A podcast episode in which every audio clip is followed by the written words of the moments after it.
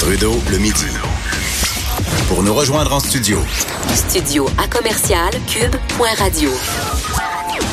Appelez ou textez 187 Cube Radio. 1877 827 2346. On parle beaucoup de notre marché du travail euh, au Québec depuis quelques mois, quelques années, entre autres avec la pénurie de main-d'œuvre, le taux de chômage qui atteint des niveaux records tellement il est bas.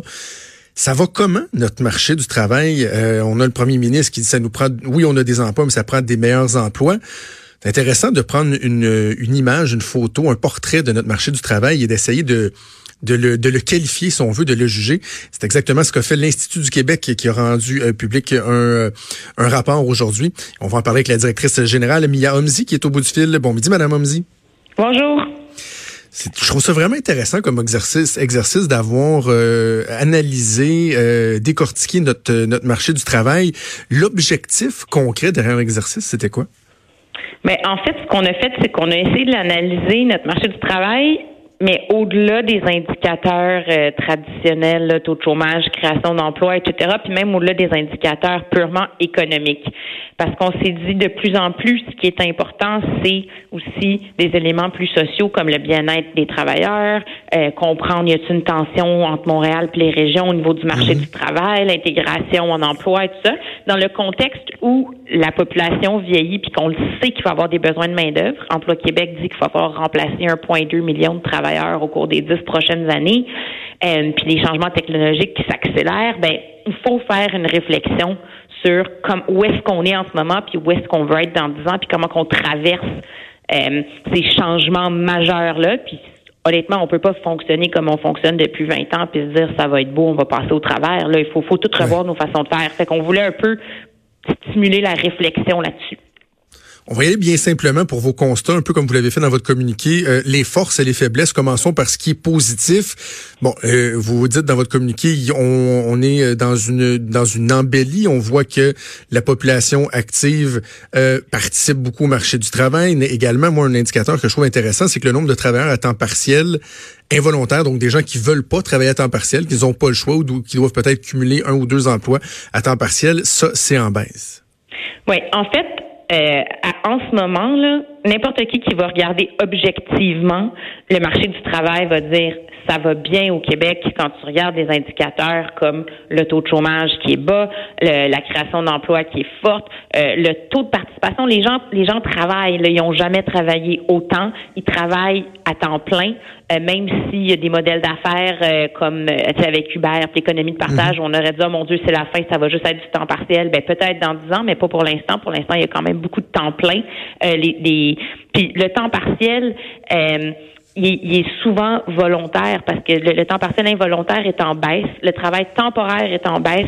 Je veux dire, tout ce qu'on regarde sur qui reflète un peu la, volonté des gens, le choix des gens, leur niveau de participation au marché du travail, ça s'améliore, les salaires s'améliorent. Euh, le gouvernement, euh, le, justement, le premier ministre qui dit souvent que ça prend plus de salaires à 25 ben dollars, là, ben il y en a plus. On n'a pas rattrapé l'Ontario, mais il y, en a, de plus en plus. Donc, on va dans la bonne direction pour ça. La croissance des salaires qui était euh, qu'on attendait, là, on se dit ah, ben il manque de monde, pourquoi que les salaires augmentent pas? Ben là, ça commence à augmenter pas mal au Québec euh, au cours des, des derniers mois. On le voit encore plus. Euh, puis euh, même les groupes qui sont généralement plus sous-représentés sur le marché du travail, les jeunes, les immigrants, euh, les travailleurs de 60 ans et plus, etc. Ben eux aussi c'est en hausse. Il y, a, il y a, des défis quand même là, euh, mais mais on voit que notre marché du travail il bouge puis que ça va bien à ces niveaux-là. Mais il y a quand même plein de défis là. Je veux dire ça va bien, mais, est-ce que c'est solide? C'est une autre histoire. Juste avant d'aller aux défis, les les améliorations, comment on les explique? C'est ce dynamisme là ah, qu'on peut ben, voir dans le marché du travail. Est-ce qu'on est capable d'identifier pourquoi ça évolue comme oui. Ben oui, parce que dans le fond, le, le, resserrement du marché du travail, ça veut dire qu'il y a de plus en plus de monde qui part. Les baby boomers, ils partent, s'en vont prendre leur retraite. Euh, ce que ça fait, c'est que euh, il y, a, y, a, moins de monde qui est là. Ben donc, les gens qui sont là, ben, ils ont plus de, de chances d'avoir des emplois, d'avoir des emplois qu'ils veulent et euh, d'avoir d'avoir des salaires plus élevés parce qu'il y a moins de monde qui cherche des emplois pour un certain nombre d'emplois euh, disponibles. Donc ça, ça explique beaucoup pourquoi euh, on voit une amélioration. Et euh, ben, il y a aussi le phénomène de l'économie qui va bien. je veux dire, on a eu des super mhm. bonnes années de croissance économique. Fait quand on met ces deux éléments-là ensemble, ben ça donne une embellie qui est comme indéniable en ce moment. De la vigueur économique plus des besoins de remplacement en même temps, ben ça fait que les gens qui cherchent des emplois là, ou les travailleurs en ce moment, la balle est plus de leur côté.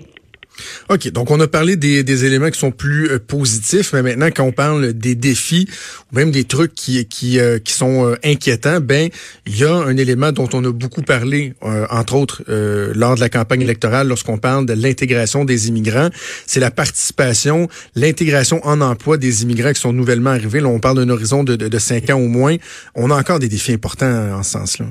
Oui, mais c'est ça. Les progrès sont, sont on les voit. Dans le fond, le taux de chômage des immigrants est en baisse, euh, surtout au cours de la dernière année. Il rattrape, commence un peu à rattraper celui des natifs, puis on commence à se rapprocher de l'Ontario puis de la Colombie-Britannique. Mais on voit que l'amélioration est surtout pour les immigrants qui sont ici depuis 5 à 10 ans. Là où on a encore un défi de reconnaissance des compétences, des diplômes, l'expérience, etc., c'est pour ceux qui sont là de entre 0 et 5 ans. Là. Moi, ça, ça fait moins de 5 ans qu'ils sont, sont au Québec. Donc là, on a encore des taux de chômage qui sont élevés. Et ça, c'est un défi. Puis aussi, ben, tout ce qu'on a déjà parlé de régionalisation de l'immigration, c'est 85 mm-hmm. des immigrants viennent à Montréal, fait que ça règle pas l'enjeu de main-d'œuvre en région qui est plus prononcé qu'à Montréal. Quand euh, un gouvernement, comme euh, on le voit en ce moment, là, prend des, des, mesures, bon, parce que parmi les défis, il y a aussi là, les, les, travailleurs expérimentés qui, euh, qui sont passés présents sur le marché du travail. Lorsqu'il y a des mesures qui vont viser, par exemple, les travailleurs expérimentés ou l'intégration des, des nouveaux arrivants, le gouvernement prend une décision. Combien de temps ça peut prendre avant qu'on puisse voir concrètement des effets? Est-ce qu'il faut attendre 5, 10 ans ou il y a moyen de voir des effets assez rapides? Mais en fait, le, gouvernement a bien ciblé euh, pour les travailleurs d'expérience puis les immigrants. Il y a eu beaucoup d'argent dans le dernier budget ben, et dans les derniers budgets, j'ai envie de dire. Là, je veux dire, c'est une priorité. Ça fait quelques années, mais là, ils sont allés encore plus fort dans le dernier budget. Ils ont mis beaucoup d'argent. Euh, le problème, c'est plus euh, comment l'argent va être dépensé. Honnêtement, mmh. là, euh, tu sais, 60 millions pour intégrer les immigrants pour les mêmes organismes qui font ça depuis 10 ans, puis qui reçoivent tout ça d'un coup, puis qui disent bon, ben qu'est-ce comment qu'est-ce qu'on fait de plus, qu'est-ce qu'on fait différemment? Je pense que c'est un plus, plus un enjeu d'absorber l'argent dans le système puis de voir comment on change les façons de faire. Mais euh, oui, ça peut avoir un impact parce qu'il y a deux phénomènes en même temps. Il y a les mesures gouvernementales puis il y a le marché du travail où est-ce qu'il y a plus de besoins. Fait que c'est sûr que les employeurs qui cherchent des candidats euh, puis qui sont là à mettre des annonces, euh, on t'embauche, euh, peu importe ton CV, là, on va payer plus cher que le voisin et tout. Ben c'est sûr que ça va aider à l'intégration des immigrants. Puis là, peut-être que les employeurs vont se dire ah ben peut-être que c'est le temps qu'on soit plus flexible aussi sur les horaires de travail, mhm. puis permettre aux personnes de 65 ans qui veulent travailler deux jours par semaine de le faire. Fait le, le mélange de tout ça va faire effet, devrait faire effet à court terme. On n'est donc pas surpris de voir dans les défis, Madame Omzi, euh, la productivité. On dirait qu'au Québec, c'est quelque chose de récurrent, qu'on n'est pas les champions en matière de productivité. Sauf que là, non, malgré le fait qu'il y a un, dynamisme certain sur le marché du travail, bon, l'embellie dont on a parlé il y a un instant, la productivité, l'écart qu'on a avec l'Ontario, ça s'améliore pas. Au contraire, c'est ça? Mais ben, en fait, ça, c'est un des éléments majeurs pour lesquels on dit que peut-être que l'embellie actuelle sera pas viable euh, à plus long terme parce que quand on regarde l'écart de productivité, il y a deux éléments qu'on regarde. L'écart de productivité avec l'Ontario, on voit qu'il se creuse. Euh, au Québec, là, c'est surtout le retard du Québec, là, dans le fond, qui, qui, qui est plus qui prédomine. Et en même temps, on voit que ce qu'on appelle les coûts unitaires de main-d'œuvre, donc le coût que ça te coûte pour produire, dans le fond, euh, tes biens ou tes services, ben, il augmente aussi comparé à l'Ontario. Donc, ces deux éléments-là ensemble pourraient faire dire à une entreprise, ben moi, mon prochain investissement, je pense que je vais le faire en Ontario ou ben de le faire au Québec, ce qui pourrait hmm. avoir un impact sur notre économie et sur les salaires aussi.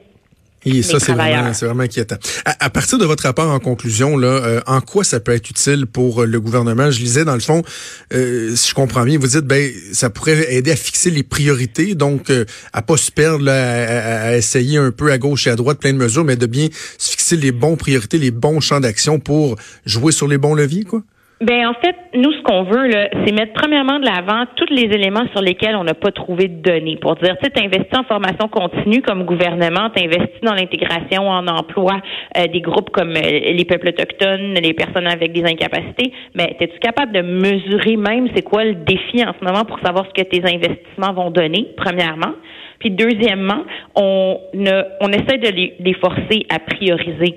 C'est quoi les secteurs, euh, c'est quoi les professions qu'on veut être sûr qu'on n'aura pas d'enjeu, comme les enseignants, euh, en santé, en TI. Est-ce qu'on est-ce qu'on se fait un, plan d'action, euh, une feuille de route gouvernementale pour être sûr de ne pas en échapper, ou on fait juste laisser passer ça puis on reste au neutre? Ça va être à suivre. On va voir quelle sera la, réponse des gouvernements suite, suite à ce rapport. Miomzi, directrice générale de l'Institut du Québec, merci de nous avons parlé ce midi. Merci. Merci, fort intéressant comme constat. J'aime toujours les, rapports de l'Institut du, Québec euh, qui nous amènent des constats, des observations qui euh, sont pertinentes et très intéressantes. Bougez pas, bougez surtout pas, OK? Vous le dis là. Changez pas de poste, fermez pas l'application, changez pas le poste sur Helico. Parce qu'au retour de la pause, vous allez assister une première, la toute première édition, édition des Villetrudes. Et Viltrude, prix remis par Claude Villeneuve et moi. Ben oui, Viltrude, hein? L'imagination, c'est fou. Euh, et, c'est des prix spéciaux qu'on remet là, sur la, pour la dernière session parlementaire. Bougez pas, vous voulez pas manquer ça. On revient.